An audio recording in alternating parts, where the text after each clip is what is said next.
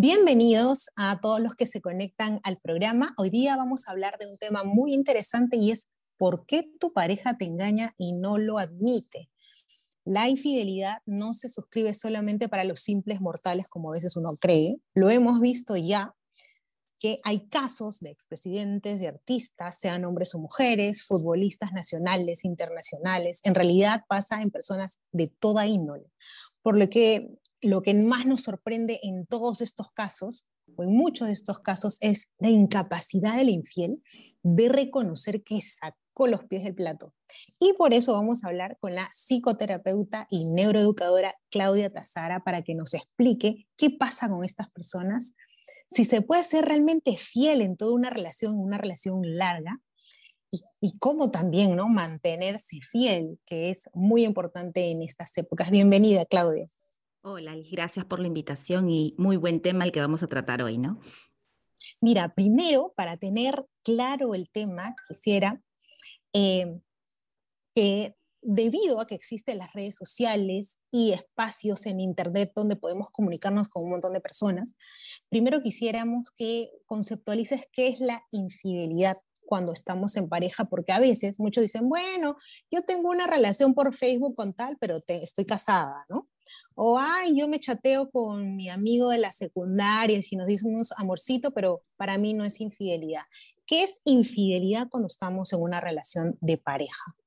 En realidad existen varios tipos de infidelidad, no es que hay solo uno, ¿no? Eh, infidelidad se llama cuando rompes un acuerdo en la cual tú tenías una pareja estable, ¿no? Y existen tipos de infidelidad, como por ejemplo la infidelidad emocional, ¿no?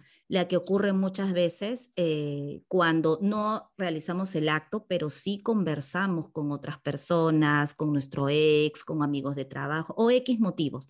Entonces hay un vínculo emocional con otras personas sin eh, sin tener o sin que hayan habido relaciones sexuales, ¿no?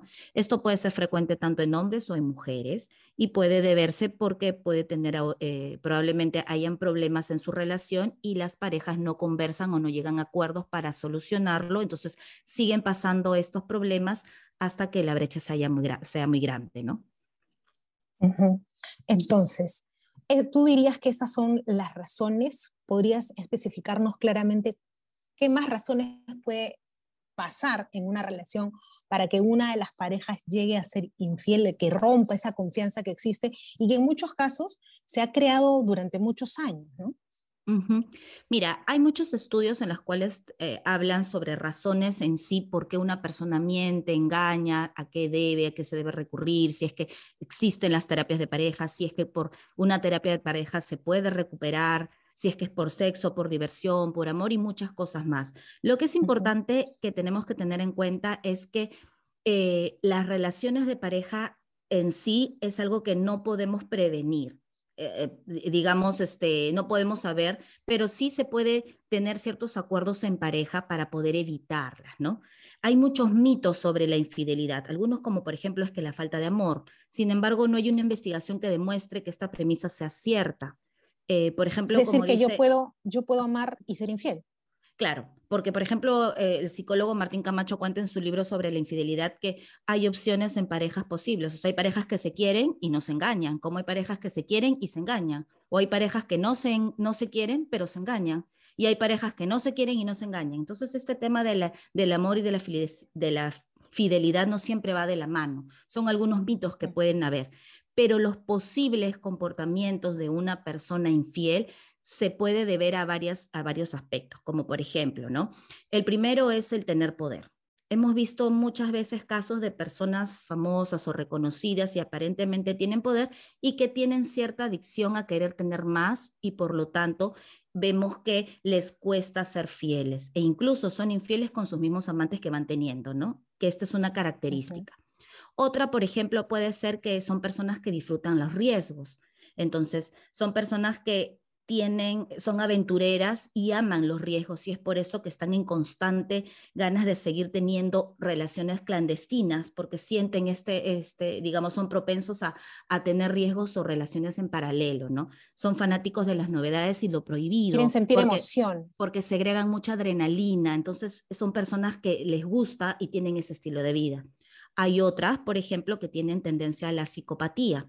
Una persona psicópata tiene cero empatía. Entonces, cuando estas personas están en una relación, pues no son empáticas con su pareja y muchas veces fingen amor o fingen en la relación para seguir con ellas. Entonces, estas personas que tienen tendencia a la psicopatía suelen ser muy chantajistas emocionalmente, ¿no? Eh, comienzan a ver la relación como un juego, no existe empatía por su pareja y entonces es donde son o tienden a ser infieles, ¿no? Otro puede deberse al, al nivel o estatus económico que tienen. Eh, basándonos que a veces la infidelidad entra por los ojos. Es decir, es probable que a veces la persona con un alto poder adquisitivo económico pueda tener un apego inseguro, entonces tiende a ser más infiel porque le gusta cómo se viste, cómo se arregla, que, este, cómo se ve físicamente, la forma de gastar y todo eso, entonces quiere más, ¿no? Otro, otro, sí. Sí, sí, eh, sigue explicando porque ya iba a cambiar un poquito porque ya quería último que, tema al es, núcleo. que es importante es el deseo sexual y acá hay que diferenciar una cosa. Eh, a veces las parejas no tienen el mismo deseo sexual o el mismo líbido. Uno puede tener más elevado que otro. El problema radica cuando no hay una conversación sobre el tema, o no buscamos soluciones porque nos avergonzamos o no queremos hacer y nos callamos nuestros deseos. Entonces, ahí es donde puede suceder que una de las parejas que tenga alto nivel sexual busque arreglarlo a su manera con sus mentiras, ¿no?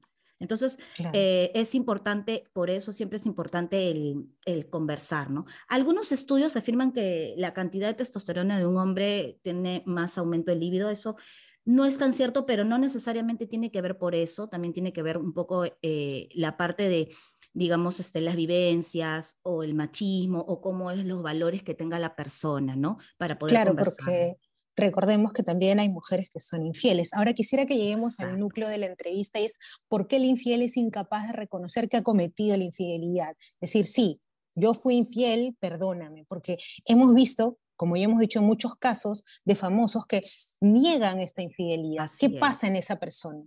Mira, son varias características por qué a una persona le cuesta admitir. Lo primero es culpa, ¿no? Se sienten culpables de haber causado un sufrimiento y hay personas que no quieren sentir esa culpa o no quieren cargar con ese remordimiento y vergüenza, entonces van a disimular o van a empezar a, a tener respuestas automáticas de negación, que es lo primero que un ser humano hace cuando se siente culpable y atacado, ¿no? Por su defensa.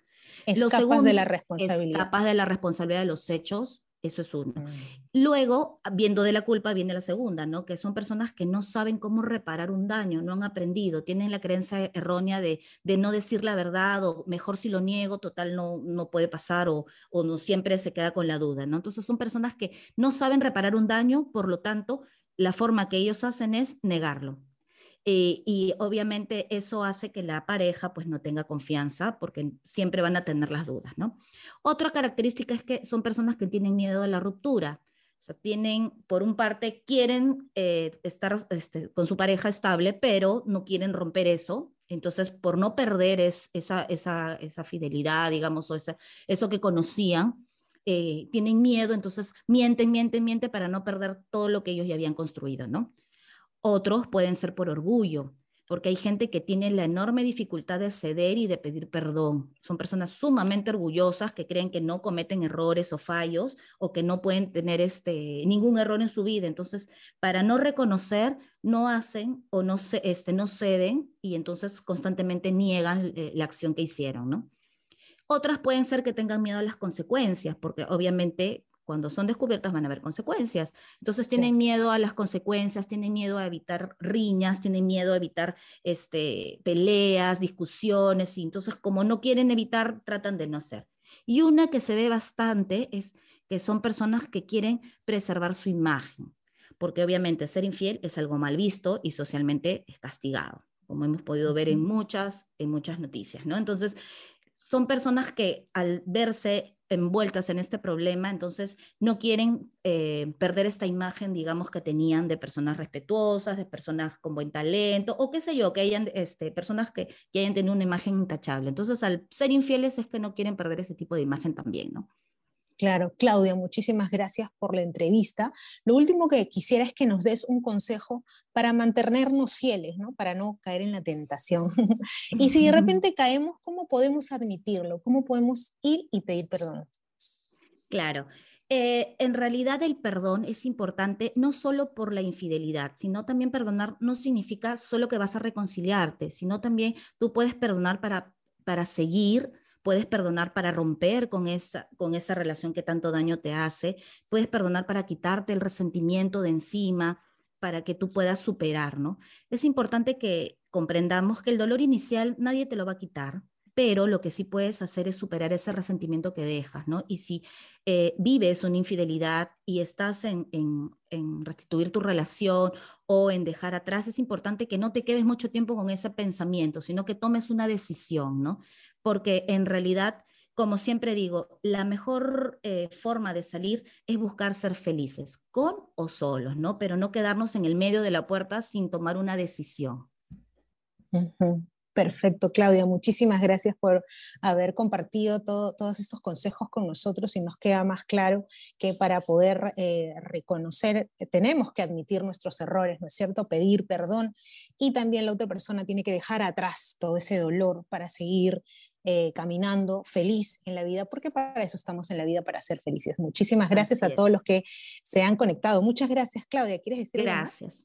No, es en realidad es el hecho de siempre tratar de vivir sin resentimiento, ¿no? El dolor va a ser siempre inicial, pero no va a ser duradero o va a estar siempre en tu vida, ¿no? Entonces es importante que si te está costando dar la vuelta a la página, puedas buscar también una ayuda profesional para que puedas sacar todo ese resentimiento que tal vez no has sabido gestionar adecuadamente y puedas tener una mejor vida, ¿no? Exacto, perfecto. Claudia, muchísimas gracias. Ya saben la importancia de pedir ayuda profesional. Nosotros nos conectamos en una próxima oportunidad. Chao, chao.